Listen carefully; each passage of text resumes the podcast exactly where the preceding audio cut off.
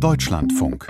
Auf den Punkt. Zeitforum Wissenschaft. Hören Sie heute Virus X, wie wir uns auf die nächste Pandemie vorbereiten sollten. Die Moderation haben Ralf Krauter Deutschlandfunk und Andreas Sendgar die Zeit. Meine sehr verehrten Damen und Herren, liebe Zuhörerinnen, liebe Zuhörer, Während wir noch gegen Corona kämpfen, waren Experten bereits vor der nächsten Pandemie, vor Virus X. Das wabert immer so in der wissenschaftlichen Debatte herum, ohne dass jemand ganz genau sagen kann, welches Virus das denn sein kann.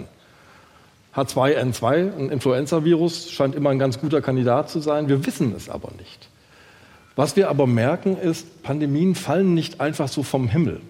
Wir tragen mit unserem Handeln dazu bei, dass sie auftreten, wie sie sich verbreiten und welche Dimensionen sie annehmen. Daraus kann man rückschließen, wir müssen uns dringend fragen, können wir unser Handeln ändern? Können wir lernen? Was haben wir gelernt aus dieser Pandemie? Wie gut sind wir vorbereitet auf Virus X? Darüber wollen wir sprechen und wir haben Experten und Expertinnen eingeladen, die sich wirklich gut auskennen in diesem Feld. Und ich stelle sie kurz in alphabetischer Reihenfolge der Nachnamen vor. Cornelia Beetsch. Sie ist Psychologin. Sie hat einen Lehrstuhl für Gesundheitskommunikation an der Uni Erfurt. Sie ist Mitglied des Corona-Expertenrats der Bundesregierung und sie ist vor allem bekannt geworden in Zeiten der Pandemie durch die Cosmo-Studie, wo sie über rund zwei Jahre immer wieder so eine Art Stimmungsbild der deutschen Bevölkerung geschildert hat und den Blick vom Virus zu seinem Wirt ermöglicht hat, also zu den Menschen und wie sie damit umgehen. Herzlich willkommen, Frau Betsch. Alina Büchs ist Medizinerin, auch Medizinethikerin, Direktorin am Institut für Geschichte und Ethik der Medizin der Technischen Universität München. Auch sie ist Mitglied des Corona-Expertenrates und sie ist auch Vorsitzende des Ethikrates, der sich während der Pandemie ja immer wieder mit recht konkreten Empfehlungen, aber auch mit Kritik äh, an die Politik und an die Öffentlichkeit gewandt hat. Herzlich willkommen, Frau Büchs. Karl Lauterbach, auch Mediziner, Gesundheitsökonom, seit 2005 im Bundestag für die SPD, seit knapp einem Jahr Bundesgesundheitsminister und nebenbei immer noch inoffiziell oder offiziell Direktor des Instituts für Gesundheitsökonomie und klinische Epidemiologie an der Uni Köln. Herzlich willkommen, Herr Lauterbach. Und äh, Fabian Lehndertz, er ist Veterinärmediziner und Gründungsdirektor des Helmholtz-Instituts for One Health, das in Greifswald gerade entsteht. Er war davor längere Zeit Leiter einer Arbeitsgruppe für Epidemiologie hochpathogener Mikroorganismen am Robert Koch Institut und er ist Experte für Zoonosen, also der Mann, der uns erklären kann, wie groß die Gefahr ist, dass Viren und andere Erreger von Tieren auf den Menschen überspringen, so wie das jetzt im Fall von SARS-CoV-2 passiert ist. Alena Büchs, im Expertenrat ist Ihre Aufgabe, ein bisschen nach vorne zu schauen und die Bundesregierung zu beraten, was den künftigen Umgang mit solchen Ereignissen wie Corona angeht. Im Ethikrat haben Sie ausführliche Stellungnahmen veröffentlicht, zusammengeschrieben, Experten eingeladen, angehört, all das zusammengefasst, was die an Kenntnissen und Erkenntnissen zusammengetragen haben. Was ist für Sie denn die wichtigste Lehre aus der Pandemie bisher? Das ist eine ganz schwierige Frage. In dem Papier, auf das Sie anspielen, haben wir zwei Hauptlehren, sieben übergreifende Lehren und zwölf konkrete Empfehlungen. Aber wenn Sie mich zwingen, dann ist die Hauptlehre aus ethischer Perspektive, dass wir in dieser Pandemie einen zu wenig starken Fokus auf Vulnerabilität gelegt haben. Also es wurde immer gesprochen von vulnerablen Gruppen, aber wir haben zu spät verstanden, wer ist besonders vulnerabel. In welchen Dimensionen gibt es Vulnerabilität? Das kann bei der nächsten Pandemie nämlich ganz anders mhm. sein. Die medizinische Vulnerabilität kann sich ändern. Dann sind es vielleicht nicht die hochaltrigen Menschen, sondern vielleicht ganz zu Beginn die Kinder. Und wir haben nicht verstanden, wie sich Vulnerabilität über die Zeit verändert. Also dass beispielsweise die junge Generation mit der Zeit immer vulnerabler wurde. Das ist so eine griffige Formel und da müssen wir für die nächste Pandemie unbedingt vorsorgen, dass wir das schneller erkennen und dann auch schneller als Gesellschaft und aus der Politik agieren und gegebenenfalls gegensteuern. Das ist so eine Erkenntnis. Die Pandemie hat Ungleichheiten, die existieren in der Gesellschaft, in Bildungschancen etc. noch verstärkt. Karl Lauterbach, das ist auch ein Vorwurf, der der Politik gemacht wird Sie haben jetzt nicht als Gesundheitsminister die ganze Pandemie begleitet, sondern Sie sind jetzt seit knapp einem Jahr an der vordersten politischen Front der Pandemiebekämpfung. Mit welcher, mit welcher Erkenntnis sind Sie da reingegangen? Was ist für Sie die zentrale Erkenntnis, die Ihre Politik treibt? Ich glaube, was die Pandemie gezeigt hat, äh, ist, dass es eine notwendige Bedingung für eine erfolgreiche Politik ist, dass die Wissenschaft in die Politik integriert wird. Also die neuesten wissenschaftlichen Erkenntnisse müssen schnell umgesetzt werden und dann hat man Möglichkeiten. Wenn man die neuesten wissenschaftlichen Erkenntnisse nicht bereit ist umzusetzen, dann hat man keine Möglichkeiten. Und äh, daher bin ich davon überzeugt, dass das ein mehr allgemeines Prinzip ist. Bei Problemen, die sich beschleunigen, meinetwegen irgendetwas wird exponentiell gefährlicher. So war es ja bei SARS-CoV, so wird es beim Klimawandel auch irgendwann sein. Also wenn es uns gelingt, den wissenschaftlichen Erkenntnisstand schnell umzusetzen, dann haben wir politische Möglichkeiten, Spielräume, weil es gibt ja unterschiedliche Arten, dann die wissenschaftlichen Erkenntnisse also zum Tragen zu bringen. Aber wenn man die wissenschaftlichen Erkenntnisse nicht mehr wahrnimmt oder ablehnt und wir haben einen Streit darum, was sind eigentlich die wissenschaftlichen Erkenntnisse oder sollen die wissenschaftlichen Erkenntnisse überhaupt so wichtig sein bei der Politik, dann wird alles schlechter und langsamer. Das scheint für mich die zentrale Erkenntnis zu sein. Das ist zumindest für mich persönlich die von aus den Beobachtungen resultierende wichtigste Erkenntnis.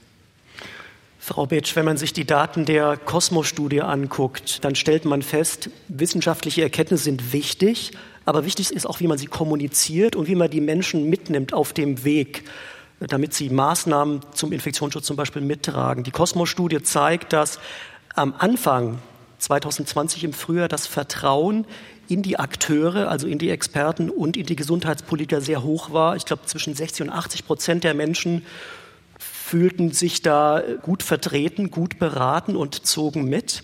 Das ist dann aber relativ schnell, also innerhalb von einem halben Jahr, runtergegangen auf 25 Prozent Zustimmung. Was genau ist da schiefgelaufen? Also was wäre Ihre Lehre aus der Sicht der Expertin für Gesundheitskommunikation, dass da so schnell so viel Vertrauenskapital verspielt wurde? Ich glaube, was man da beobachten konnte am Anfang, es war eine neue Situation für alle. Und irgendwie war dann relativ schnell klar, das ist wirklich ernst. Und es wurde extrem gehandelt und sehr schnell gehandelt. Und da waren, glaube ich, alle froh, dass jemand das Heft in die Hand genommen hat. Nun sind wir sehr, sehr lange in dieser Krise. Und am Anfang war es eine sehr politisch sehr einheitliche Entscheidung. Ich erinnere mich noch an ein Radiointerview. Da war Herr Lindner ja auch in der Opposition. Und er wurde gefragt vom Moderator, Herr, Sie finden das doch jetzt bestimmt ganz schlecht als Opposition. Und er war sehr, sehr langes Schweigen. Und er hat dann gesagt, nee, ich finde es gut. Das glaube ich jetzt das Richtige, was wir tun müssen. Und es war sehr große Einigkeit, auch politisch. Und über die Zeit hat sich dann natürlich, dann waren Wahlkämpfer und es dauerte ewig und es dauert immer noch, auch das Ganze politisiert. Und äh, ich glaube, das hat auch mit dazu beigetragen, dass es schwieriger zu kommunizieren ist, die Regelungen komplizierter wurden, weil unterschiedlich Regeln getroffen wurden und eben nicht diese Einheitlichkeit nicht mehr da war. Was vermutlich bei einer Krise, die so lange andauert, eben in der Natur der Sache auch liegt. Fabian Lehnwatz, Corona ist, wenn ich das richtig beobachte und einsortiere, die erste Pandemie, die wir wissenschaftlich so eng begleiten, wo wir ganz schnell am Erreger dran sind, seine Sequenz kennen, wo wir die Ausbreitung des Erregers auf Karten und sogenannten Dashboards live verfolgen können. Wie viele Menschen infizieren sich gerade in Indonesien oder in den USA, in Boston oder in Berlin? Hat diese Pandemie in dieser Globalität, in dieser Präsenz dazu beigetragen, wie so eine Alarmglocke, dass es jetzt auch so ein globales System gibt, wo wir besser vorbereitet sind? Was ist für Sie die wichtigste Erkenntnis aus dem, was Sie bisher erlebt haben? Es gab schon Mechanismen auch vor der Pandemie, ja, die von der WHO gemanagt werden. Da gibt es bestimmte globale Abkommen, was eigentlich passieren sollte in so einem Fall. Die Frage, die für, sich für mich vor allem stellt, wie oft halten wir das aus, so eine Pandemie? Wäre es nicht besser, tiefer in die Wurzeln zu gehen und zu schauen, wie hätte man so etwas verhindern können? Kann man so etwas in der Zukunft verhindern, beziehungsweise die Häufigkeit solcher Übertragungsereignisse reduzieren. Ganz verhindern können wir es nicht. Das ist nicht die erste Pandemie. 75 Prozent der Krankheitserreger, die wir hier so rumschleppen, kommen aus dem Tierreich und sind pandemische Erreger. Ja, also das ist was ganz Normales. Wir erleben es quasi nur gerade am eigenen Körper. Selbst Masern war mal ein tierisches äh, Virus. Ja, genau, zu Masern haben wir Studien gemacht. Das ist 3000 Jahre vor Christus übertragen worden. Jeder Schnupfenerreger, der hier zirkuliert, kommt ursprünglich aus dem Tierreich. Und selbst während wir über Corona reden und hier auch als Fokus reden, ist ein zweites Virus in uns menschliche Population reingeschlichen, nämlich das Affenpockenvirus. Mhm. Ja, das wussten wir, das gibt es, das ist da draußen in der Natur, das ist bei den Menschen. Es ist dann in die Zirkulation gekommen und hat sich weltweit verbreitet. Und wir denken, ach, nur ein weiterer Erreger ist ja nicht so schlimm wie Corona. Da würde ich sehr warnen, da wird sich noch einiges tun wahrscheinlich bei dem Virus. Und das heißt, während wir eigentlich sehr aufgeregt sind und sehr genau hingucken, schafft es schon der nächste Erreger bei uns Menschen Fuß zu fassen. Also wir müssen besser werden, die Frequenz dieser Übertragungsereignisse zu reduzieren. Karl Lauterbach, das heißt, eine Pandemiepolitik ist nicht nur eine Politik des Gesundheitsministeriums, oder? Genau, das ist eine internationale also Angelegenheit. Und mit die erste Sache, die ich überhaupt gemacht habe als Minister, wir haben ja jetzt die G7-Präsidentschaft. Ich habe die G7-Gesundheitsminister versammelt und dann also das, was ein Wissenschaftler immer tut, gemacht und eine Gruppe von internationalen Wissenschaftlern nach Deutschland einbestellt, also die sich mit Pandemievorbeugung besonders intensiv beschäftigen. Ich sage mal die Christian Drostens dieser Welt.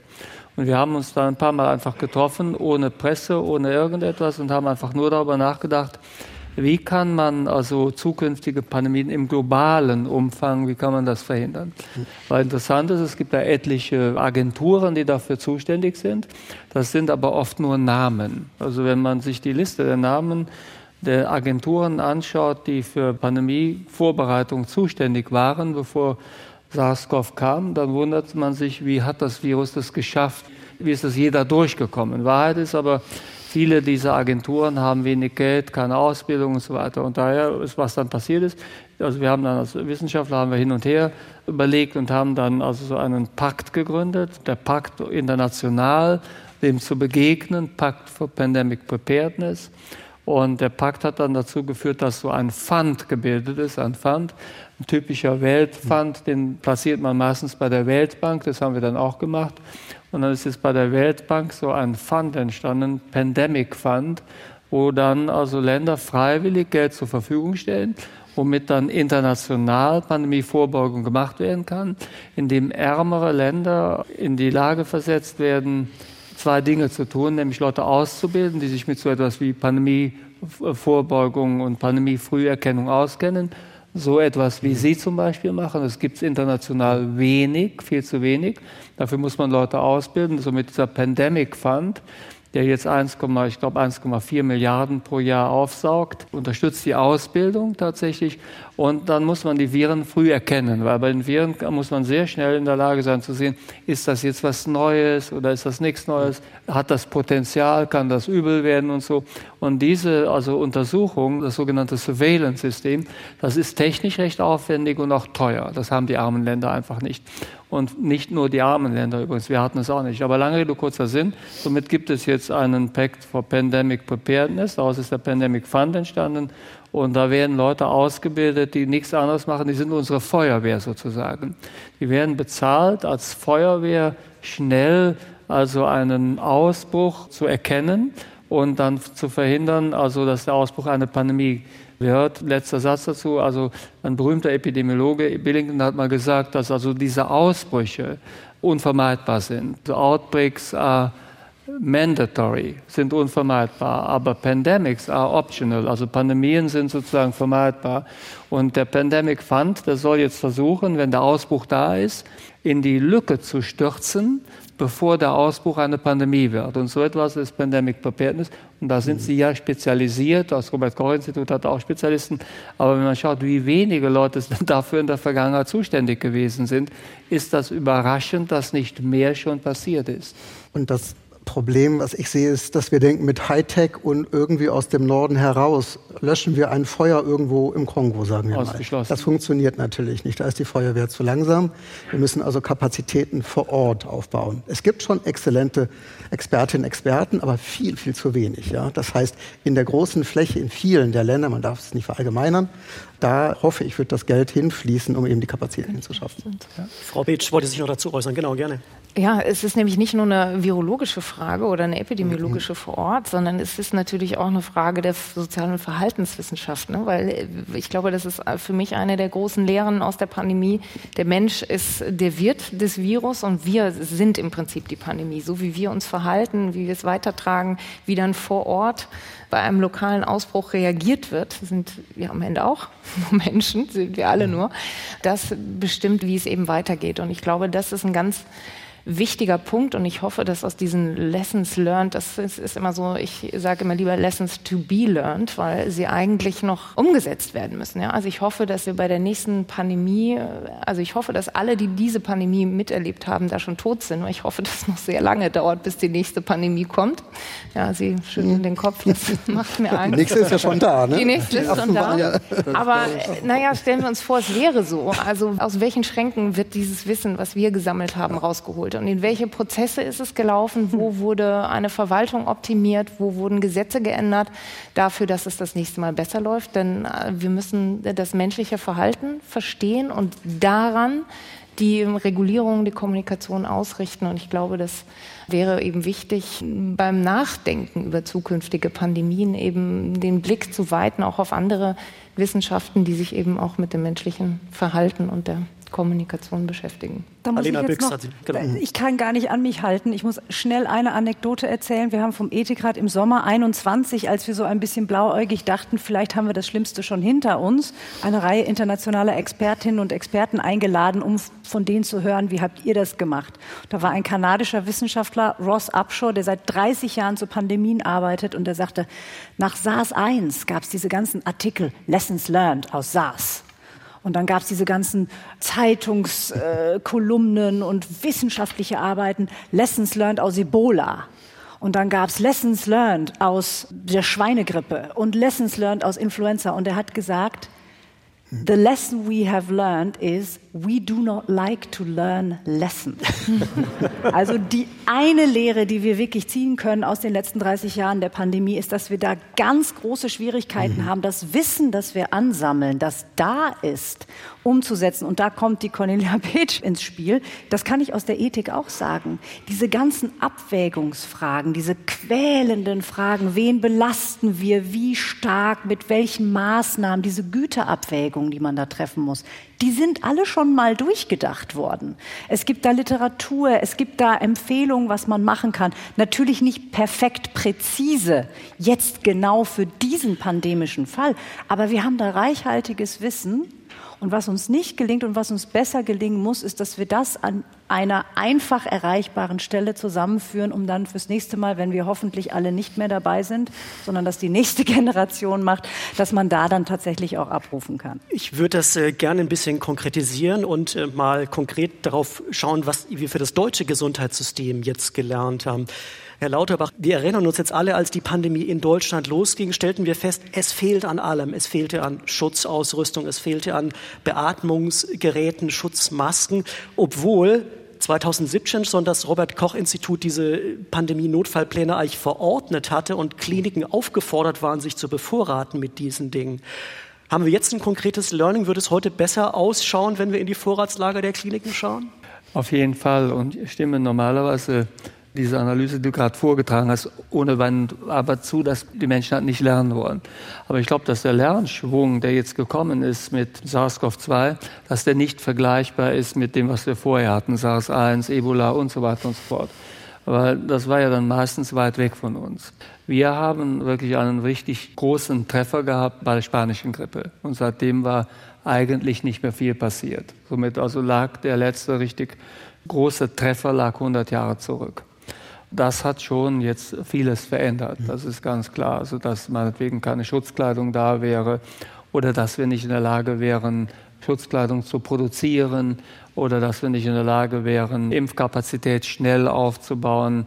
Das ist alles anders geworden. Wir haben sehr viel gelernt technologisch wie auch vom Management her. Technologisch zum Beispiel diese Plattformproduktion von Impfstoffen, dass wir sehr viel schneller Impfstoffe untersuchen können. Wie sicher sind die? Wie kriegen wir die in die Zellen, wo wir gelernt haben, aus dem Körper des Menschen eigentlich die also Fabrik zu produzieren, wo also dann entsprechende Proteine gegen das Virus und so weiter. Da haben wir sehr viel gelernt, was uns für zukünftige Pandemien auch helfen wird. Und beim Management haben wir auch gelernt, wie die Zuständigkeiten zwischen Bund und Ländern verteilt sind. Zum Beispiel hat der Bund sehr viel mehr Kompetenz bekommen, weil viele Dinge einfach durch den Bund organisiert müssen, wenn es sehr schnell gehen muss. Wir haben die Rechte, die wir dafür haben, sogar wieder ein bisschen eingeschränkt, weil die Lage ist jetzt besser. Wir haben das Infektionsschutzgesetz jetzt so verändert, dass wir im Moment wieder ein bisschen weniger dürfen. Trotzdem ist das Infektionsschutzgesetz jetzt so aufgebaut, dass wir einen richtigen Ernstfall, wir bekämen einen dritten Einschlag, meinetwegen SARS 3 oder irgendetwas, dann könnte der Bund sofort über das Infektionsschutzgesetz die Rechte, die wir also dann brauchen, könnte dann nutzen in dem Sinne. Somit sind wir, Gesetze sind ja auch, wer ist zuständig, so eine Art Managementfrage, sind wir viel besser vorbereitet als in der Vergangenheit. Und wir haben super viel gelernt, also sehr schnell beispielsweise Viren, aber auch Bakterien zu verstehen. Also der Wissenschaftsgewinn, der da dazugekommen ist, der ist gigantisch und früher waren es ja kleine Gruppen, die sich mit Viren beschäftigt haben. Virologie in den Top-Einrichtungen war eine Nischenangelegenheit. Jetzt ist die Virologie und äh, zusammengewachsen in bestimmten Bereichen mit der Immunologie und da sind da plötzlich Kräfte am Werk, äh, das haben wir früher nie gehabt. Somit wird es für die zukünftigen Zoonosen in der Hinsicht sehr viel schwerer. Und was Sie eben sagten, stimmt. Die ärmeren Länder, die haben sehr kluge Köpfe, sie sind also im Einzelnen gut vorbereitet. Aber wenn man so eine weltumspannende Feuerwehr haben will, wo das mhm. sofort funktionieren soll, müssen wir die Leute ausbilden und müssen auch die Mittel geben, dass sie es umsetzen können. Alena Büchs, der Sachverständigenausschuss zu Corona hat moniert, wir haben einen miserablen Umgang mit Daten, wir haben zu wenig Daten. Der Expertenrat sagt in mehreren Papieren genau das Gleiche. Der Ethikrat weist darauf hin, dass wir eigentlich im ständigen Blindflug unterwegs sind. Ich habe nicht die Wahrnehmung, dass sich in diesem Bereich tatsächlich etwas geändert hat. Vielleicht gibt es ein paar weniger Faxgeräte bei Gesundheitsämtern, aber wir haben, glaube ich, noch nicht wir haben eine gute Datenwissenschaft, aber die hat zu wenig Futter, um der nächsten Pandemie zu begegnen. Ist meine Wahrnehmung. Wie ist Ihre? Ui, leider ziemlich ähnlich. Und ich bin sehr gespannt, ob dieser Eindruck korrigiert wird durch die Runde.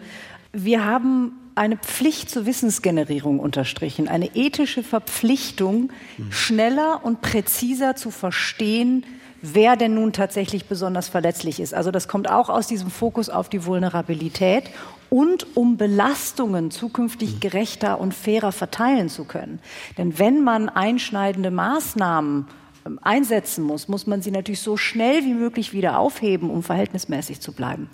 Und mein Eindruck ist, leider immer noch, dass wir in Deutschland ein Digitalisierungsdefizit haben im Gesundheitswesen, hm. dass wir auch einige von den Fortschritten, die wir in der Pandemie gesehen haben, wo dann doch das eine oder andere auf einmal ging, also man konnte bestimmte Dinge auf einmal digital unterschreiben, das ging vorher noch nicht und so, da haben uns jetzt gerade bei einer Veranstaltung die Verwaltungswissenschaftler etwas gesagt, da ist es mir wirklich kalt den Rücken runtergelaufen, denn sie haben gesagt, wir sehen in diesen Bereichen ein Unlearning also ein, ein, ein, das kann man, wie kann man das auf Deutsch sagen? Ein, ein, ein Zurücklernen, ein, ein Zurückdrehen dieser Erfolge. Und das ist natürlich etwas, was wir auf keinen Fall zulassen können. Ich stimme Karl Lauterbach durchaus zu, dass es an verschiedenen Stellen Erfolge, Lerneffekte gegeben hat. Aber gerade was die Digitalisierung anbelangt, haben wir in Deutschland eine sehr restriktive Datennutzungskultur. Wir sind berühmt für unseren sehr strengen Datenschutz, der wichtig ist, weil er wichtige Grundrechte schützt, aber der doch auch abgewogen werden muss mit der Bedeutung, die Daten dieser Tage für eine präzise und gute Planung haben. Und das ist mir ganz wichtig, dass das eben nicht nur was praktisch Relevantes ist, sondern tatsächlich mit Blick auf soziale Effekte auch was aus ethischer Perspektive sehr wichtig ist. Absolut. Kommunen wussten, durchaus, in welchen Stadtteilen Menschen gut geimpft waren und guten Zugang zu Impfprogrammen hatten und in welchen nicht. Die Daten sind aber nicht öffentlich gemacht worden. Karl Lauterbach, sind Sie optimistischer oder nehmen Sie jetzt unsere Kritik mit, um den nächsten politischen Hebel anzusetzen? Also zunächst in meinem Job lebt man nicht vom Optimismus, sondern vom Tun. Und also äh, das wäre relativ beschämend, wenn ich hier auf den Restoptimismus angewiesen wäre, den ich da noch habe. Aber die, was wichtig ist, also wir haben tatsächlich bei der Digitalisierung haben wir ein Riesenproblem, weil da sind in der Vergangenheit aus meiner Sicht Fehlentscheidungen getroffen worden, wo der Datenschutz so rigoros, ich würde fast sagen ideologisch beachtet worden ist, dass wir versuchen, jedes menschliche Problem, jeden Missbrauch zum Beispiel, durch eine technische Lösung zu vermeiden. Somit also die technischen Ebenen des Datenschutzes, die werden so hochgehoben, dass ich damit noch den krassesten Fall des Missbrauches oder auch der eigenen Dummheit kompensieren kann. Und wenn das der Standard ist, kommt man natürlich nicht weiter, dann hat man wenig Daten. Dann hat man nur die paar Daten, die dann noch freiwillig in das System hineinwandern mit all diesen Schutzverkehren. Das wird im Ausland natürlich nicht so gemacht und davon hat das Ausland profitiert. Und ein grandioses Beispiel ist zum Beispiel die digitale Patientenakte in Israel, die ein System umgesetzt hat, was wir eigentlich wollten. Also an der Einführung der digitalen mhm. Patientenakte war ich 2002 beteiligt. 20 Jahre später bin ich jetzt als Minister bei der Umsetzung. Aber in Israel ist Sie sind das, dabei. Gut, ja. gut Ding will Weile haben, ja. Aber also, also in Israel ist das umgesetzt worden, wie wir es eigentlich hätten machen sollen und wo wir jetzt auch wieder daran arbeiten. Aber die haben daher sehr schnell gesehen, wer erkrankt eigentlich schwer an Covid. Äh, und die konnten in der elektronischen Patientenakte dann wissenschaftlich auswerten, sind das eigentlich immer die gleichen, die schwer erkranken, oder ist das eine Riesengruppe? Sind das 30 Prozent der Bevölkerung, 50? Was sind das für Leute? Und dann haben die herausgefunden, 70 Prozent der schweren Verläufe, 7 Prozent der Bevölkerung. Das sind immer die gleichen Risikofaktoren. Die konnten die Risikofaktoren dann genau feststellen. Da kam man zum Beispiel schnell raus, was der Laie ja zum Beispiel jetzt gedacht hätte, ein Asthmatiker, ist ja eine Lungenkrankheit, dass er ein großes Risiko trägt. Das ist nicht der Fall. Das hat man dort sehr schnell sehen können. Aber wenn es jetzt zum Beispiel eine COPD ist, auch eine Lungenkrankheit, ein bisschen anders in der Funktion, riesiges Risiko. Und somit hat die ganze Welt davon profitiert, wie präzis man das dort sehen konnte. Und so ist einiges also durch diese Digitalstruktur dann rausgekommen. Wir haben dann zum Beispiel auch herausgefunden, wie sicher sind eigentlich Impfungen für schwangere Frauen. Und ohne die gute Dateninfrastruktur was dann das Weizmann-Institut untersucht hätte, hätte man das so genau gar nicht untersuchen können.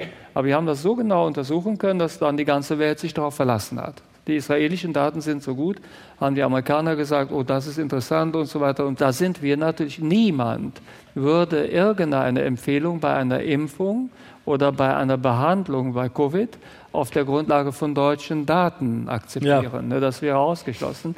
Und da haben wir Defizite und daran wird jetzt wieder gearbeitet. Ich will jetzt das hier nicht verlängern, aber äh, Alena Bix hat vollkommen recht. Da müssen wir das neu justieren. Aber daran wird gerade gearbeitet, nicht gehofft. Heißt das auch, dass wir zum Beispiel ein Mortalitätsregister mal bekommen? Das hat zum Beispiel Gerhard Krause angemahnt. Der sagte, wir gucken während dieser ganzen Corona-Pandemie auf die falschen Kennzahlen. Gerhard Krause, Epidemiologe vom Helmholtz-Zentrum für Infektionsforschung.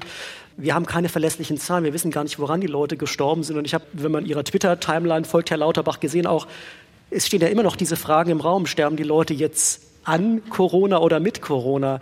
Warum ist es so schwer, da klarere Antworten zu liefern? Das wäre doch irrsinnig hilfreich, oder? Es ist mehr ein medizinisches Problem und ein bisschen also eine philosophische Frage. Viele Menschen, die also quasi mit Corona sterben, haben die Corona-Infektion gehabt oder sind noch Corona-positiv, sterben aber nicht an den klassischen Ursachen der Corona-Erkrankung, also meinetwegen Lungenentzündung, weiße Lunge, ECMO und so weiter. Das kommt ja bei Omikron so gut wie gar nicht mehr vor. Also bei der Omikron-Variante haben Sie dieses Problem, interstitielle Lungenentzündung, weiße Lunge, ein Albtraum für jeden Intensivmediziner. Da kriegt man höchstens jeden zweiten durch. Wir haben nur jeden dritten durchbekommen. Das sieht man ja so gut wie nicht mehr. Aber trotzdem sterben noch in der Woche um die 1000 Leute an Corona. Wie ist das möglich, wenn die weiße Lunge nicht mehr da ist? Naja, Corona hat auch noch andere Komplikationen, zum Beispiel das Blut gerinnt etwas schneller. Also man ist, wenn man Corona gehabt hat, anfälliger für andere Infektionen, Virusinfektionen oder Bakterieninfektionen.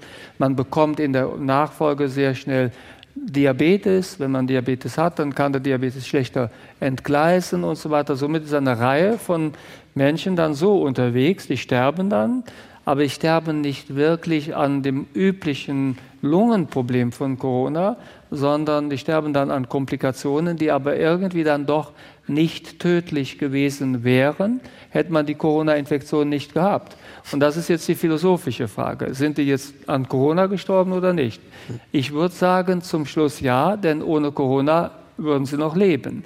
Aber man kann auch sagen, naja, sie hatten nicht die weiße Lunge und so weiter und so fort. Und hätten sie nicht gleichzeitig die Zuckerkrankheit gehabt, dann würden sie auch noch leben. Das ist der Streit, um den es da geht. Mhm. Und will ich die Corona-Toten klein rechnen, dann rechne ich nur diejenigen, die hart an den, ich sage mal, Infektionssymptomen von Corona gestorben sind. Stichwort, die ich beatmen musste oder ähnliche Schwänke. Rechne ich aber etwas fairer, nehme ich auch die anderen mit rein, denn da gilt auch, sie sind tot, ohne Corona würden sie noch leben. Und für die Angehörigen macht es keinen Unterschied. Äh, wenn ich jetzt also den Angehörigen erkläre, naja, zum Glück, es war nicht Corona, es ist durch das Corona Virus so gewesen, die Herzkrankheit ist schwerer geworden. Daran ist er dann gestorben, aber nicht an Corona. Das versteht ja niemand. Und von daher, das ist dieser Streit. Das hat aber nichts mit dem Girard Krause Problem zu tun. Das, was er da sagt, stimmt auch, aber aus anderen Gründen. Ja, da ging es um die Frage, ob diese Daten schnell genug verfügbar sind, um dann quasi wissensbasierte Entscheidungen daraus abzuleiten. Und da fehlt dann sozusagen wieder die digitale Vernetzung der Kliniken und der Gesundheitsämter, die nicht so richtig in die Gänge kommt. Aber schwenken wir den Blick vielleicht nochmal, das klang ja vorhin schon an, auf die lange vernachlässigte Gruppe der Kinder und Jugendlichen, weil auch die stellen ja das Gesundheitssystem aktuell vor ziemliche Probleme. Es gab jetzt äh, erst kürzlich eine frische Studie dazu, wie es den jungen Menschen in der Pandemie ergangen ist. Und die Ergebnisse sind ja relativ erschreckend. Also es gibt eine starke Zunahme von mhm. Kindern und Jugendlichen mit psychischen Auffälligkeiten, also Depressionen, Essstörungen, Angststörungen. Das hat deutlich zugenommen. Ich habe gelesen, dass die Kosten im Gesundheitssystem bei den 10- bis 17-Jährigen seit 2020 um 130 Millionen Euro gestiegen sind in diesem Bereich. Also da gibt es ein Riesenproblem. Frau Büchs, wie gut sind wir denn darauf eingestellt, dieser Gruppe, die wir offenbar sehr lange nicht so richtig auf dem Radar hatten, jetzt wieder auf die Sprünge zu helfen? Weil das ist ja auch eine Frage der Gerechtigkeit eigentlich im Umgang mit so einer Pandemie, die Folgen und die Lasten gleichmäßig auf alle Schultern zu verteilen. Also da glaube ich, kann man sogar sagen, wir schulden als Gesellschaft den Jüngeren etwas. Denn es ist da so gewesen, ähm, es gab die Daten am Anfang, dass die jungen Generationen ganz gut durch diesen ersten Lockdown gegangen sind. Und dann dachte man, ah, guck mal, die sind wahnsinnig belastbar, die stecken das irgendwie weg. Und dann hat sich aber da etwas aufgebaut, dadurch, dass das so eine lange Pandemie war, die so viel verpasst haben. Wenn Sie den ersten Abiball, ja, oder das große Fest verpassen, dann geht das noch. Aber wenn Sie es das zweite Mal verpassen, wenn Sie das dritte Semester digital machen, wenn der Arbeitsanfang einfach so lang gezogen, so viel schlechter ist, da geht unheimlich viel verloren. Und da sehen wir jetzt die Effekte. Und das bei den Generationen, die sich wirklich sehr lange und in großer Zahl sehr solidarisch gezeigt haben. Und deswegen erlauben Sie mir diesen ganz kurzen Werbeblock. Werden wir am Montag, am kommenden Montag vom Deutschen Ethikrat eine kleine Ad-hoc-Empfehlung zur psychischen Gesundheit bei Kindern, Jugendlichen und jungen Erwachsenen veröffentlichen, in der wir deutliche und klare Empfehlungen geben, unter anderem an die Gesundheitspolitik, was man da aufbauen muss und wie wir da als Gesellschaft nachjustieren müssen. Ich darf jetzt nicht genau sagen, was drinsteht, sonst kriege ich ganz viel Ärger von meinen Kolleginnen und Kollegen. Ähm, aber ich kann sagen, das ist etwas, was wir wirklich in den Blick nehmen müssen, denn das haben wir als Gesellschaft ein Stück weit verpasst. Da muss ausgeglichen werden. Frau Betschne, anderes großes Defizit, was auch schon anklang, war ja, man hat stellenweise im Verlauf dieser Pandemie bestimmte Bevölkerungsgruppen gar nicht richtig erreicht. Das führte dann dazu, dass äh, sozial benachteiligte Gruppen zum Beispiel schlechter Zugang zu Impfstoffen hatten, aber auch zu Tests. Als Expertin für Gesundheitskommunikation ist ja die Frage, wie adressieren wir diese Leute künftig besser, um zum Beispiel möglicherweise Ängste vor der Impfung abzubauen. Das wäre jetzt hilfreich für die äh, zweite Boosterimpfung zum Beispiel. Wie können wir jetzt neue Kanäle aufbauen, dass wir bei der nächsten Pandemie vertrauenswürdige Kommunikatoren etabliert haben, mit denen wir diese Menschen erreichen, die wir diesmal nicht erreicht haben? Ja, das ist eine wichtige Frage, auch in der Gesundheitskommunikation. Also wenn man daran denkt, denkt man vielleicht als erstes an Plakate oder einen Radiospot oder sowas, den man hört. Flyer oder sowas, ja? Ja, naja, das wird ja auch häufig so umgesetzt dann. Und mhm. das merkt man ja aber sehr schnell, dass das nicht reicht. Also beim Impfen haben wir zum Beispiel gesehen, dass es ja doch relativ, als es dann für alle verfügbar war, ging es ja dann relativ schnell. Aber es hat eben nicht alle erreicht. Und ich glaube, da gibt es in einigen Bundesländern Feldversuche, sag ich mal, oder Dinge, die dort ausprobiert wurden, wo Menschen in die Communities reingegangen sind, mit den Leuten zusammengearbeitet haben, wo es Gesundheitskiosks zum Beispiel gibt, irgendwie lokal in einem Wohngebiet zum Beispiel, wo vielleicht auch auf anderen Sprachen aufgeklärt wird von Leuten aus der Gemeinde. Und das sind zum Teil sehr erfolgreiche Projekte. Also dieses Stichwort aufsuchende Kommunikation eigentlich zielgruppengerechter. Mhm. Ja? Aufsuchend, äh, zielgruppengerecht und die müssen aber natürlich auch unterstützt werden. Und also das ist das eine und das andere. Wir haben jetzt gerade schon von der Digitalisierung in Israel gesprochen. Da kann natürlich auch Digitalisierung helfen. Ich erinnere mich noch an einen sehr eindrucksvollen Vortrag aus Israel, wo die nämlich gesagt haben, dass dieses System auch mit den Systemen der Ärzten verbunden ist und die Ärzte dann gesehen haben, okay, von meinen Patienten haben diese 20 das höchste Risiko, die rufe ich jetzt als erstes an mhm. und sage ihnen, ich habe eine Impfung für dich. Mhm. Und das hat ja da auch am Anfang sehr, sehr gut funktioniert. Ich glaube, das haben wir ja auch lange diskutiert, digitales Impfregister, ach nein, brauchen wir nicht, dann kommt ja die Patientenakte. Wir haben immer noch beides nicht. Und ich glaube, das wären durchaus Dinge, die da auch noch mithelfen, die auch solche Gruppen mit besser erreichbar machen, also eben auch über medizinisches Personal. Aber was ich da nochmal betonen möchte, ist, dass auch diese Gruppen extrem unterstützt werden sollten, auch aus dem Gesundheitsministeriumsbereich oder Gesundheitspolitik. Diese Informationen, die weitergegeben werden müssen, die Aufklärungsgespräche, die geführt werden und dann findet keine Impfung statt, kann man sowas abrechnen. Das ist zum Beispiel die eine Sache. Oder fühle ich mich als Arzt oder Ärztin sicher genug, auch jede Frage zu beantworten oder ein langes Gespräch zu führen. Können das vielleicht auch andere Leute machen können. In Australien zum Beispiel wurden, wurden Bürger weitergebildet über so Webinare, die gesagt haben, ich finde Impfen gut und ich sammle mir jetzt mal ein paar Informationen ein über das Impfen und wie man kommuniziert.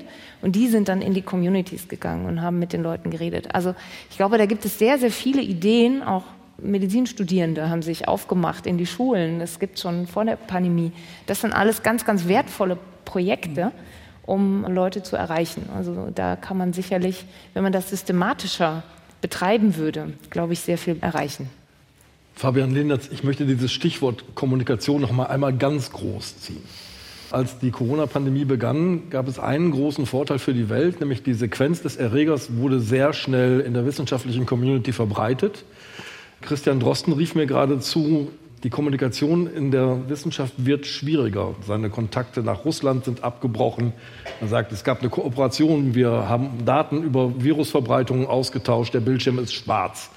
Die Kommunikation mit China wird auch gerade nicht leichter. Aus Ihrer Sicht hat diese Pandemie dafür gesorgt, dass es so eine globale Awareness gibt und dass die Wissenschaft eher zusammengerückt ist. Welches Risiko steckt eigentlich in dieser Blockbildung, in dieser politischen, die wir jetzt wieder kommen sehen?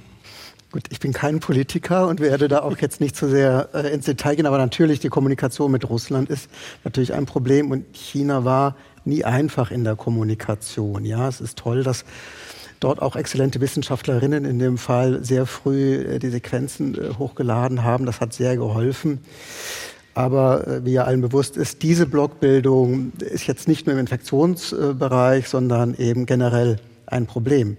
Aber es gibt ja zum Glück noch mehrere Länder und Kontinente auf dieser Welt. Und da würde ich eher sagen, dass tolle Initiativen entstanden sind. Ja? Also zum Beispiel auf dem afrikanischen Kontinent haben die Wissenschaftlerinnen und Wissenschaftler zusammengearbeitet, gesagt, wir brauchen Sequenzen, wir dürfen nicht so ein schwarzes Loch sein, wo keiner weiß, was passiert mit dem Virus gerade und haben gezielt Programme äh, gefördert und die Leute angesprochen. Und auch meine afrikanischen Partner, mit denen wir schon sehr lange zusammenarbeiten, haben dann in diesem Pool ganz uneigennützig, die sind Autor 193 von 375 oder sowas, total Wurst, diese ganzen Sachen, die man den Wissenschaftlern sonst vorwirft, ja, sondern die haben da zusammengearbeitet und da entstehen tolle Strukturen und Netzwerke. Also es gibt Länder, die sind problematisch, ja, das ist klar, aber insgesamt würde ich eher einen positiven Effekt sehen.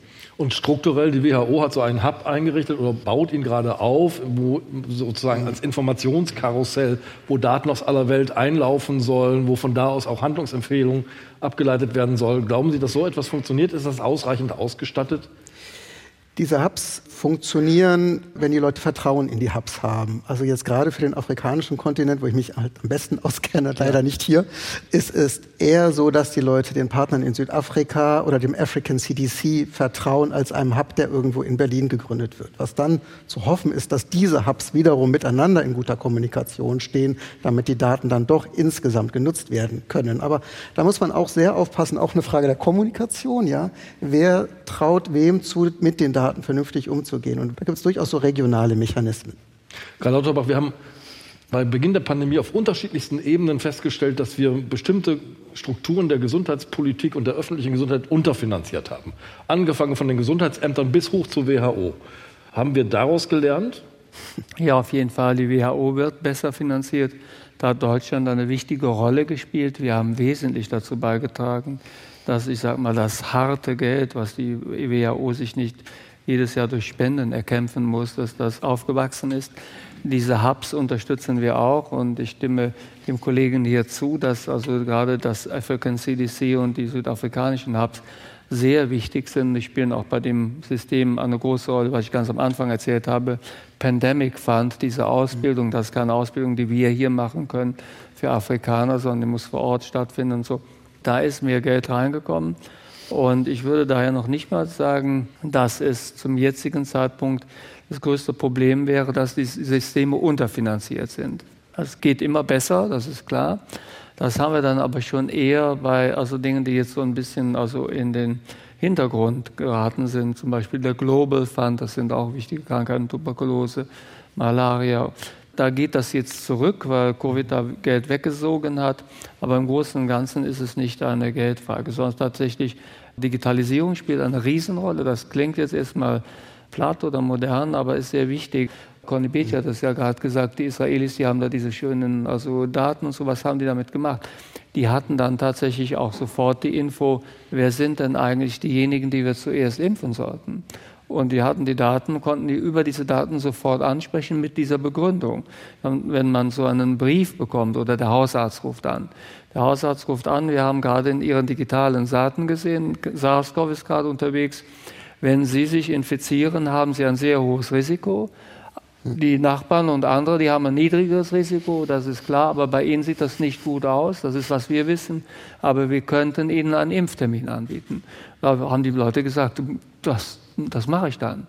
Oder äh, da gab es ja dieses Medikament, wird auch jetzt eingesetzt, Paxlovid. Da hat man sich überlegt, ja, wie gut wirkt das denn? Und bei wem wirkt es. Das konnte man aus den Daten nehmen.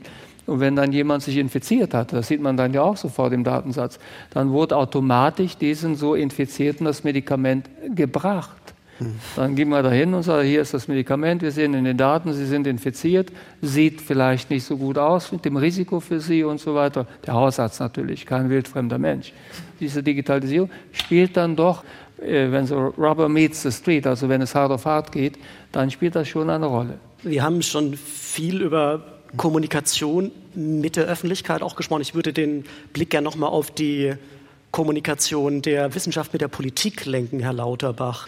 In Ihrem Buch Bevor es zu spät ist, beschreiben Sie ganz schön auch diese Kakophonie der Stimmen und Beraterstäbe im Sommer 2020, als wir nach Meinung vieler Experten wertvolle Zeit verloren haben, weil wir uns erst für einen Lockdown Light entschieden haben, der dann immer weiter verschärft wurde mit der Folge, dass wahrscheinlich in diesem Winter, in der zweiten Welle, rund 50.000 Menschen an Corona in Deutschland gestorben sind, die vielleicht nicht hätten sterben müssen, weil danach die Impfstoffe verfügbar waren. Diese Kakophonie der Beraterstäbe kam dadurch zustande, dass dann die Bundesregierung ihre Berater hatte, ähm, aber manche Ministerpräsidenten haben auch ihre eigenen Beratergremien eingeführt, die waren sich dann auch nicht alle einig. Und in der Öffentlichkeit entstand so ein Bild, dass das eigentlich gar nicht ganz klar ist, wo, wohin das jetzt alles läuft. Mhm. Meine Frage nach vorne gedacht. Wie verhindern wir sowas künftig? Brauchen wir andere Strukturen für die Politikberatung? Ja, das ist ja eine der ersten Aktionen, die ich tatsächlich im Amt gemacht habe. Zusammen mit Olaf Scholz haben wir halt diesen Expertenrat einberufen, wo wir uns überlegt haben, wer sind die besten Leute also in unserer Einschätzung, haben das auch also ein bisschen nach den Disziplinen äh, geordnet, was brauchen wir. Da sind, so sind wir dann ja auf Frau Beach gekommen, auf Frau Bix gekommen. Da sind also Virologen drin, Immunologen. Das ist aus meiner Sicht eine gute Idee gewesen, weil der Expertenrat, der tagt ja weiterhin sehr regelmäßig. Gestern war es wieder eine Tagung. Und das ist schon ein ganz anderes Niveau der Beratung, als es also stattfand auf dem Höhepunkt der Pandemie, wo dann sich sogar Schulen gebildet hatten. Es gab ja dann mhm. also sich bekämpfende Virologenschulen und so weiter und so fort. Das war relativ losgelöst von der internationalen Evidenz. Und da sind wir sofort nach vorne geschritten und haben dann einen Expertenrat gegründet. Das gleiche haben wir dann auch, das habe ich dann in dem Fall auch gemacht für den Bereich Krankenhausreform. Und ich glaube, dass wir so etwas auch benötigen für den Bereich der Digitalisierung. Also die Wissenschaft muss durch die besten Köpfe vertreten sein und muss die Regierung direkt beraten. Die Zeit, wo man also sich als Minister oder als zuständiger Ressortleiter beraten lässt, indem man Gutachten geschrieben wird. Die Zeit kommt zu einem Ende. Das ist zu langlebig, das ist zu wenig interaktiv. Somit wir brauchen so etwas wie jetzt übrigens auch der Sachverständigenrat, wo es, äh, also, wo es konkrete Fragen gibt und diese konkreten Fragen werden dann wissenschaftlich solide aufgearbeitet. Man ist aber auch im Gespräch. Das ist aus meiner Sicht der wichtigste Punkt. Und daher bin ich bei diesen Expertenratssitzungen also auch mit dabei und also stelle auch Fragen, kritisiere, bringe meine eigenen Punkte rein. So lernt man ja viel mehr, als wenn, da ab und, als wenn man die Beratung dann übers Radio oder übers Fernsehen oder was erfährt. Müsste man das vielleicht sogar verstetigen? Also das Beispiel Großbritannien steht da im Raum, wo es sozusagen ein festes Expertengremium gibt. Äh, Hajo Krömer von der Charité, der Sprecher des Expertenrates, hat das auch gefordert. Er sagte, eigentlich müsste man sowas mit festangestellten und, und nicht nur ehrenamtlich arbeitenden Experten bestücken und nicht nur für Corona, sondern breiter aufgestellt. Wären Sie dafür? Ich bin im, Grund, im Grundsatz dafür. Das ist eine Frage, die ist natürlich auch in der Ägide der also, äh, Wissenschaftsministerin Bildung und Wissenschaft. Ähm, aber äh, ich grundsätzlich, grundsätzlich halte ich so etwas wie SAGE und auch Independent SAGE halte ich für wichtig, weil, also Sie haben jetzt schon mehrfach mein Buch erwähnt, also da geht es ja einfach darum, damit hatte ich übrigens gar nicht gerechnet, dass das Buch heute zu, zum Tragen kommt. Aber die, da geht es ja darum, dass wir diese Transmission zwischen neuen Erkenntnissen und politischem Handeln, das muss enorm beschleunigt werden, sonst kommen wir überhaupt nicht klar. Wir sind weder was die Vermeidung neuer Pandemien, noch was also die Auswirkungen des Klimawandels angeht, noch die, das Bremsen des Klimawandels sind wir im entferntesten auf dem Weg, die Dinge also äh, so schnell zu entscheiden, wie notwendig wäre, um eine Verschlechterung, die absehbar ist, abzuwenden. Somit, wir haben in den Bereichen, die ich gut überschaue und wo ich auch viel Studien lese und mit Wissenschaftlern international im Kontakt bin, haben wir nirgendwo das Tempo erreicht, Digitalisierung war schon angesprochen worden, haben wir nirgendwo das Tempo erreicht, was notwendig wäre. Alena Büchs, wir haben jetzt gerade das, den ganzen Abend schon ähm, auf internationale Vorbilder geguckt, die Israel, Israel, das gute Daten hat zum Beispiel. Wo schauen wir denn am besten hin, wenn es um Politikberatung geht, die gut organisiert ist? Oh, das ist eine schwierige Frage. Ich muss jetzt aufpassen, aber ich glaube, ich würde tatsächlich auch das Beispiel Großbritannien erwähnen. Mhm. Die haben einfach das sehr klug gemacht. Ich würde auch noch etwas hinzufügen. Nicht nur ist das ein stehendes Gremium, es ist sehr gut ausgestattet. Also es gibt wirklich auch Ressourcen, es gibt Mitarbeiterinnen und Mitarbeiter, die da mithelfen und vor allem ist es groß. Es sind, glaube ich, über 60 Leute, die sozusagen zu Sage dazugehören, sodass man ad hoc immer je nach Problemlage sich die Leute zusammensammeln kann. Erstens. Und zweitens, man hat dann einfach mit einer großen Masse natürlich auch nicht so das Problem, dass dann Einzelne vielleicht noch außerhalb mit extremeren Meinungen sich schnell dagegen stellen, weil sehr, sehr viele Expertinnen und Experten schon eingebunden sind und das Ganze ist nicht so personalisiert. Denn wir haben das ja tatsächlich gesehen, dass man sozusagen, man hatte Team Drosten und Team Streeck und so solche äh, Dinge. Und das ist irgendwie für die mediale Darstellung vielleicht ganz interessant. Aber das ist natürlich für eine wissenschaftsbasierte gesellschaftliche Diskussion ganz, ganz problematisch, wenn auf einmal auf so einer personalisierten Ebene irgendwie die Dinge gegeneinander gestellt werden. Denn am Ende des Tages geht es ja um eine gemeinsame Aufgabe. Und ich glaube, es ist wichtig, dass auch aus der Wissenschaft signalisiert wird, wir haben hier eine große kritische Masse, wir haben hier eine große Gruppe ähm, und wir versuchen alle gemeinsam zu helfen. Und es wird dann auch nicht so ein akut politisiertes Gremium, in das sich die FDP noch mal schnell einen anderen Experten wünscht, um eine andere Stimme reinzuholen. Also ich finde, man muss schon auch aufpassen, das soll nicht es kann nie so sein, dass solche Gremien die ausschließliche wissenschaftliche Interaktion und Politikberatung machen. Das wäre gar nicht gut. Wir brauchen auch drumherum mhm. öffentliche Debatte. Ich glaube, wir hatten einfach, als wir in diese Pandemie hineingegangen sind, eine Reihe von Gremien, die nun mal so funktioniert haben, wie sie funktioniert haben, viele von denen ehrenamtlich. Und auf einmal stehen diese Gremien in einer Arbeitsbelastung, in einer öffentlichen Wahrnehmung und Aufmerksamkeit, die völlig ungewohnt war. Hoffentlich kann man insgesamt sagen, das ist ganz gut gemacht worden, überwiegend. Aber jetzt ist die Zeit, da noch mal ganz in Ruhe nachzudenken und das vielleicht auf andere Füße zu stellen. Und ich bin da ganz bei Hajo Krömer. Also ich glaube auch, dass man so diese großbritannischen Strukturen da genauer das, könnte. Das nehmen wir auf jeden Fall schon mal mit als Learning von diesem Podium. Sehr konkrete Botschaft und weitgehende Einigkeit hier.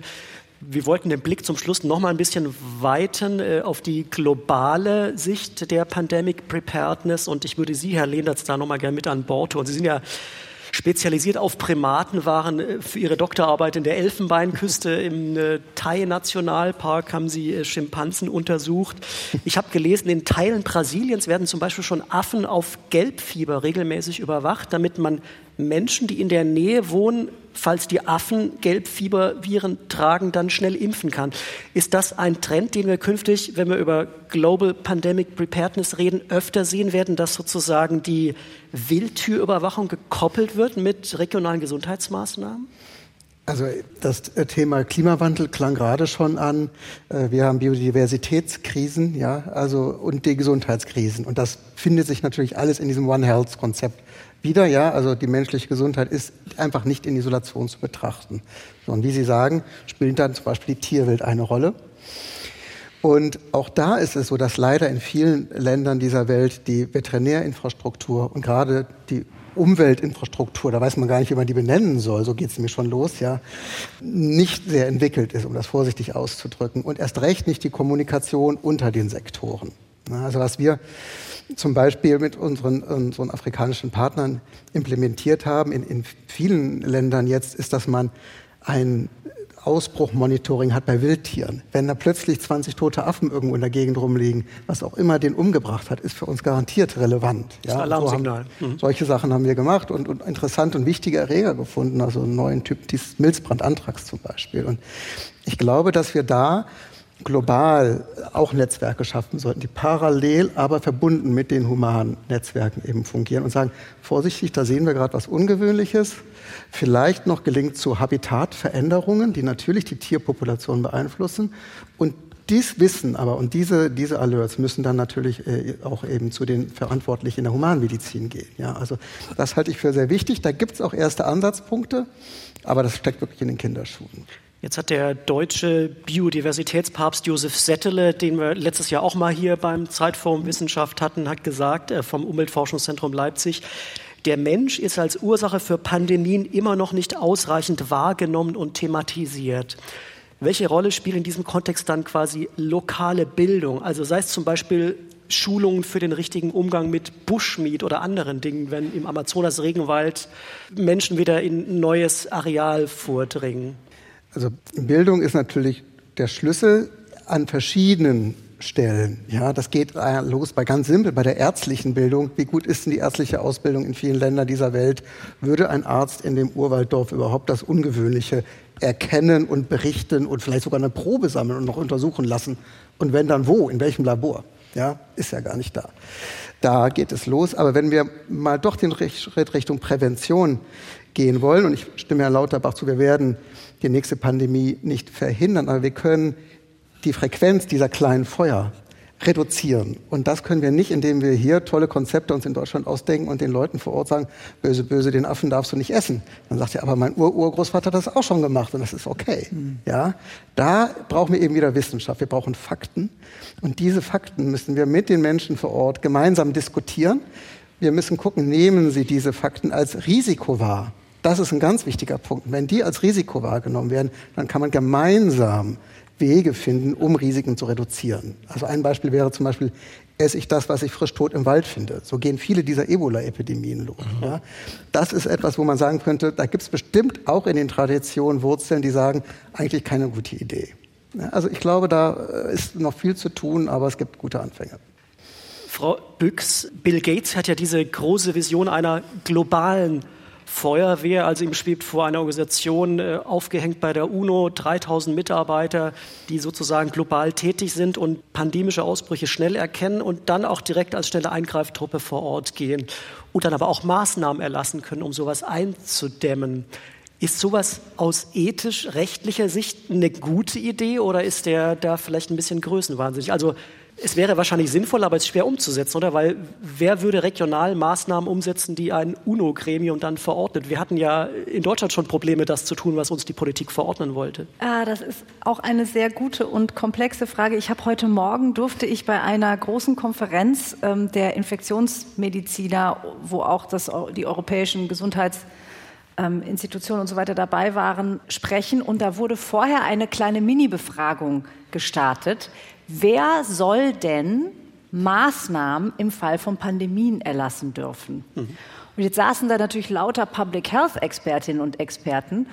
Trotzdem war die Antwort zu 65 Prozent Politikerinnen und Politiker, die ja gewählt sind, demokratisch legitimiert für die Entscheidung Maßnahmen, die gegebenenfalls unser aller Freiheiten einschränken, tatsächlich zu erlassen.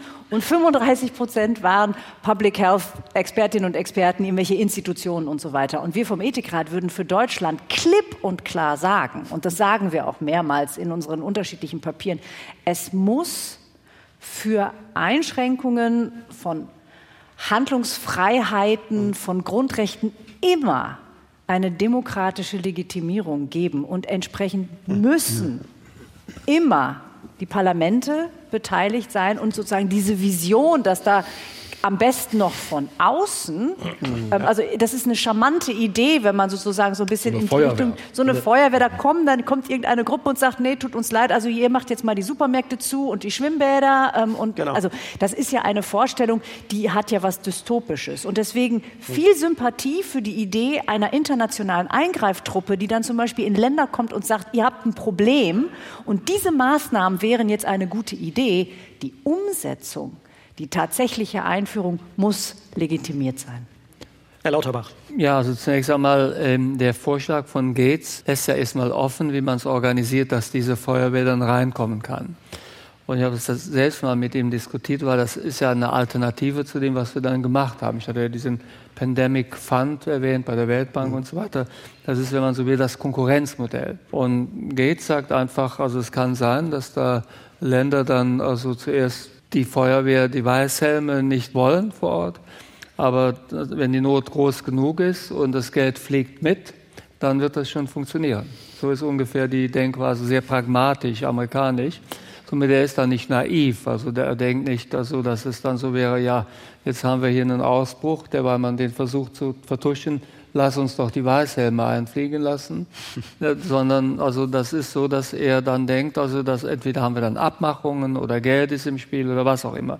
Er hat den Vorschlag trotzdem nicht für umsetzbar. Aber dass es eine internationale Feuerwehr äh, geben kann, das setzt ja voraus, jetzt mal, dass ich Leute habe und das habe ich ja gar nicht. Da hat ja der Kollege, Sie haben ja vollkommen recht, wir haben ja die Leute überhaupt nicht. Wir, was wir dann gemacht haben, also ganz am Anfang dieser Pandemic Preparedness haben wir überlegt, also wir haben wir versucht auszurechnen, wie viele Spezialisten gibt es denn, die weltweit da also so etwas überwachen könnten, einigermaßen robust. Und das ist überhaupt nicht da. Das Personal hat man überhaupt nicht. Das ist nie wirklich also quantitativ durchdacht worden. Von daher, ohne dass wir da eine große Ausbildungsinitiative haben, die auch viel Geld und Zeit kostet, kann man den gesamten Gedanken vergessen und auch den Gedanken von Gates. Die Weißhelme, die können nur einfliegen, wenn sie die Ausbildung haben, aber die Leute hat ja auch Gates nicht. Äh, ich habe mich in der Vorbereitung natürlich ein bisschen eingelesen für diese Veranstaltung und bin auf ein Zitat gestoßen von dem Mobilitätsforscher Kai Nagel von der TU Berlin, der auch äh, regelmäßig als Berater tätig ist, Modellierung macht zu Infektionsraten und solchen Dingen. Der hat mal ausgerechnet, wie viel Zeit wir hätten, wenn eine neue, deutlich gefährlichere Corona-Variante uns heimsuchen würde. Er hat ausgerechnet, welche Folgen das hätte und gesagt, von der Entdeckung solch eines neuen Virus, das also gefährlicher ist als das, was wir jetzt im Rahmen von Corona kennengelernt haben, hätten wir nur wenige Wochen bis zur Überlastung der Krankenhäuser. Meine abschließende Frage an Sie wäre nach allen Lehren, die wir jetzt aus Corona schon gezogen haben oder noch ziehen werden, wie optimistisch sind Sie, dass wir in der Lage wären, beim nächsten Mal schnell das Richtige zu tun? Wer mag anfangen? Frau Betsch. Ich kann anfangen, ja. Also ich habe jetzt so zwei, drei Jahre quasi dauerhaft auf äh, Daten gestarrt, wie Menschen sich verhalten, wenn Inzidenzen sich verändern und so weiter. Und sogar bei Omikron muss man sagen, ist es so gewesen, dass die Risikowahrnehmung gestiegen ist, immer wenn die Inzidenz gestiegen ist und dass sich dann auch Verhalten verändert. Also dann würde ich sagen, gegeben, es ist klar, es ist wirklich gefährlich. Dann glaube ich, dass die Menschen auch mitmachen. Da wäre ich optimistisch. Ich glaube, was wahnsinnig wichtig ist, dass wir aus dieser Pandemie mitnehmen, dass wir Strukturen brauchen, in denen Kommunikation stattfindet, in denen solche Daten, wie wir sie haben über menschliches Verhalten, ja nicht nur über Viren, sondern auch über Verhalten, dass die verwurstet werden zu guten Policies und zu guter Kommunikation. Ich glaube, da ist noch Verbesserungsbedarf festzustellen. Ich glaube, da haben wir sehr, sehr viel gelernt und wir haben, sehen das beim Impfen zum Beispiel, dass der, der, Blick aufs generell aufs Impfen, dass die Leute skeptischer geworden sind, sind gibt nicht mehr so viele Impffans, es gibt mehr Fragen über das Thema Impfen und das zeigt, dass der Bedarf dafür noch unglaublich groß ist. Und ich glaube, wenn wir das, das schaffen, dann bin ich relativ optimistisch. Wenn wir diese Strukturen schaffen, könnte es was werden mit der Gesundheit. Herr Lehnters, mit der Perspektive des One Health-Experten, was würden Sie sagen? Wie optimistisch sind Sie, dass wir schnell das Richtige machen würden? Ich würde davor warnen, immer zu denken, es kommt das nächste Corona oder ähnliches Virus. Virus ja? X. Ja. Also Virus X, wie wird Virus X aussehen? Das ist super wichtig, die Charakteristika sich in den Szenarien zu überlegen. Nehmen Sie HIV, auch so ein ganz gemeines Virus, kommt aus mhm. dem Tierreich im Süden Kameruns, irgendwann schon von Schimpansen auf die Menschen, Kinshasa und von da aus dann die Weltreise. 20 Jahre lang unentdeckt quasi, ja. Ein ganz gemeines Virus, man hat es ohne es zu wissen und infiziert viele Leute. Immer ja. noch keine Impfung. Für mich genau. ist das fast ein schlimmeres Virus wie Ebola, wo man sieht, der ist krank, den kann ich jetzt isolieren, da kann man Maßnahmen ergreifen. Also das erogene Ebola, was in irgendwelchen Horrorfilmen gerne irgendwie gezeigt wird, gerade amerikanischer Natur, glaube ich gar nicht, dass das Herrn Lauterbach die größten Kopfschmerzen machen wird, weil das kriegt man relativ gut eingefangen. Ja? Also dieses SARS-CoV-2 ist schon mit seinen Varianten so ziemlich das Fieseste, was man sich hätte überlegen können, würde ich sagen. Oder wir nehmen die ganz lang, langsamen Viren. Ja? Also insofern wäre ich sehr vorsichtig mit einer allgemeinen Aussage, wie gut wir sind, wir vorbereitet. Es kommt wirklich darauf an, was das nächste ist. Das ist eine solide Aussage des Wissenschaftlers, der sagt, solange ich nichts genaueres weiß, bleibe ich vorsichtig. Das ist äh, seriös. Herr Lauterbach, wie sehen Sie es? Ja, ich stimme dem Kollegen zu. Also die Spannbreite ist natürlich riesig. Also und was eben schon angedeutet wurde, auch Affenbocken hat ein enormes Potenzial, hat sich viele, viele Jahrzehnte überhaupt nicht verändert und hat jetzt sehr schnell sich verändert. Mhm. So eine also Beobachtung hat man nicht gern, wenn also eigentlich etwas ganz lange stabil blieb und ist jetzt plötzlich eine flottere also Veränderung, wird nie gerne gesehen.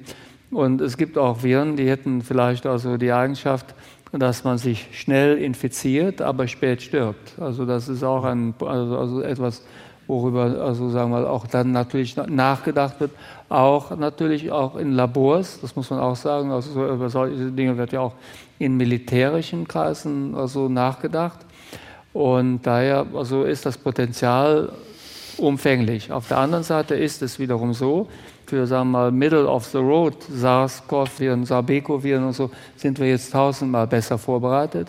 Von daher würde ich sagen SARS-3, SARS-4 und so weiter und so fort. Da würde ich sagen, also sind wir alert. Mir würde auch mehr Sorgen machen, etwas, was etwas weiter weg wäre. Und äh, es müsste auch noch nicht mal also am Anfang so super schnell tödlich sein, sondern das wären mehr so Dinge, wo man sich sehr schnell infiziert, wo die, die Folgen aber viel später zu sehen werden. Das, das wäre für mich viel bedrohlicher. Und über solche Viren wird auch viel nachgedacht und geforscht. Wie wird man so etwas entdecken, aber auch wie kann man es nutzen, traurigerweise. Das ist also alles möglich. Frau Büchs, Sie haben das letzte Wort. Sind Sie optimistisch, dass wir bei Virus X, wenn es dann käme, schnell das Richtige tun würden? Also wenn das so ein Virus X ist, wie Sie es beschrieben haben, bin ich total zuversichtlich. Den Sprint, den können wir. Ich glaube, wir würden schnell gut reagieren, noch besser ähm, als beim ersten Mal. Ich mache mir Sorge um den Marathon und die Langstrecke. Ähm, ich wollte jetzt flapsig antworten und sagen, man muss dann wirklich hoffen, dass wir kein Wahljahr haben aufbauend auf das, was Conny Beetsch gesagt hat. Das war sicherlich wichtig. Aber um weniger flapsig zu sein und etwas ernsthafter zu enden, aber doch hoffentlich mit einer etwas inspirierenden Botschaft. Lange andauernde Krisen, wie sie uns vermutlich in den nächsten Jahrzehnten bewegen werden, schaffen wir nur gemeinsam. Und deswegen ist das Arbeiten am gesellschaftlichen Zusammenhalt essentiell. Und wir haben vom Ethikrat das der Politik natürlich hingeworfen und gesagt, da sind staatliche Akteure in der Verantwortung. Aber ich möchte auch wirklich sagen, gesellschaftlicher Zusammenhalt, gesellschaftliche Widerstandsfähigkeit gegen Krisen, das sind wir alle. Wir alle in unseren Handlungskontexten haben da Möglichkeiten, etwas dafür zu tun. Und ich glaube auch ganz fest daran, dass wir das können und dass wir da noch besser sein können. Ähm, und das ist vielleicht so ein bisschen die Botschaft, die ich hier lassen möchte, dass wir uns alle dessen gewahr werden, dass das nicht irgendwie was ist, was die da oben oder die da in den sozialen Medien oder irgendwie so was da so passiert, sondern das sind wir alle und entsprechend haben wir auch die Möglichkeit, das zu gestalten.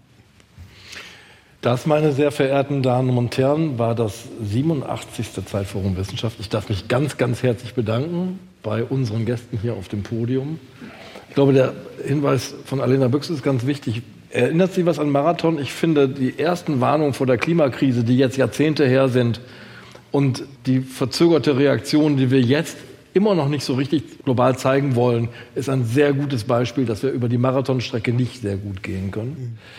Ich bedanke mich bei Ihnen fürs Zuhören. Kommen Sie gut nach Hause. Das 88. Zeitforum findet im nächsten Jahr statt.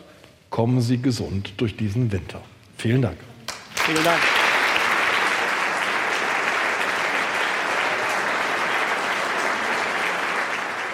Sie hörten einen Mitschnitt des 87. Zeitforum Wissenschaft in der Berlin-Brandenburgischen Akademie der Wissenschaften.